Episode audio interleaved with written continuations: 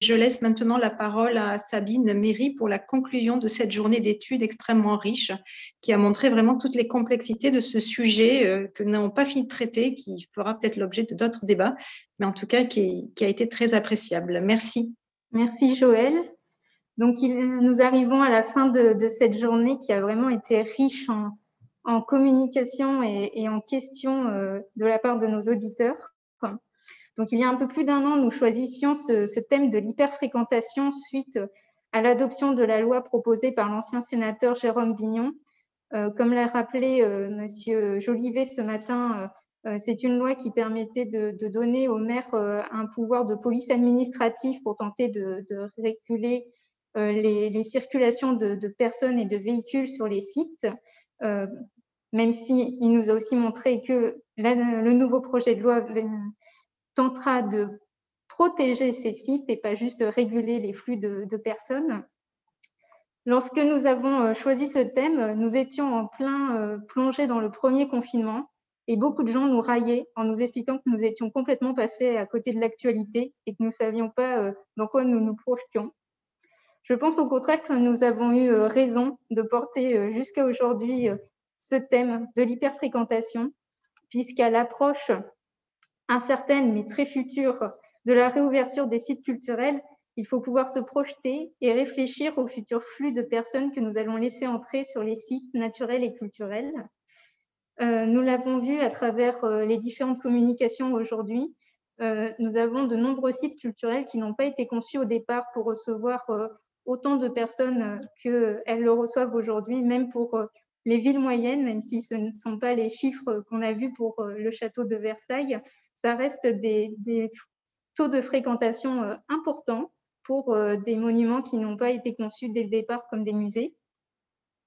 Cette journée d'études n'avait pas pour but de présenter vraiment des, types de bonnes fréquentations, mais plutôt de, présenter des pistes de réflexion qui ont été menées euh, par différentes personnes, différents projets, et où on va essayer d'ouvrir au plus grand nombre de personnes euh, les sites patrimoniaux tout en tentant de préserver ce patrimoine et en ayant quand même euh, une certaine délectation de sa visite. Euh, ce matin, Bruno Macquart nous parlait de démocratisation culturelle, où on essaye de faire venir le plus grand nombre et surtout les publics empêchés ou les plus éloignés de la culture. Et c'est vraiment aujourd'hui l'objectif des, des, collectivités locales. Et en même temps, on a cet équilibre à trouver avec la préservation du patrimoine. On a aussi euh, Thomas Sagori qui nous a montré à travers euh, son site des grands sites archéologiques euh, que pour un même site, on peut avoir différents niveaux de lecture pour s'adresser au plus grand nombre. Pour essayer de, pallier à cette hyperfréquentation, différentes mesures ont été proposées aujourd'hui avec donc les facsimilés de grottes, les visites virtuelles. Comme nous a montré Gaël Chenard, la numérisation des documents, même si on peut avoir maintenant une hyperfréquentation euh, des, archivistes. On sait aussi qu'il y a un enjeu économique euh, à pouvoir recevoir un maximum de personnes, comme le rappelait ce matin euh, Lionel Arsac. Beaucoup de, sites dépendent des recettes de la billetterie. Et donc, on ne peut pas souvent se permettre de, de réduire trop drastiquement les jauges d'accueil des publics.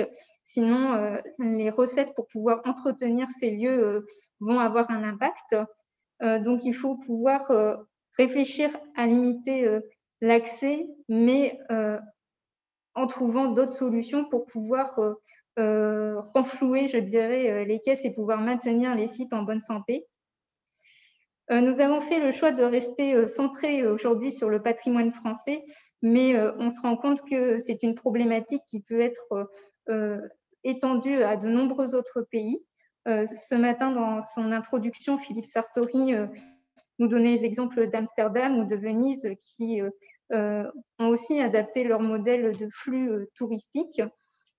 Et Maria Gravari-Barbas nous expliquait que les, croisières, notamment qui s'arrêtent dans les villes portuaires, sont un, moyen, enfin, sont des, villes qui sont vraiment très fréquentées, peu importe dans le monde, et euh, donc, il faut euh, pouvoir euh, aujourd'hui se poser la question à la fois de, la fréquentation durable des sites pour les, préserver, permettre aux gens de découvrir le patrimoine mondial tout en s'intéressant aux enjeux de l'économie, de l'écologie et du développement durable. Pour finir, je tiens à faire un certain nombre de remerciements à l'issue de, cette journée.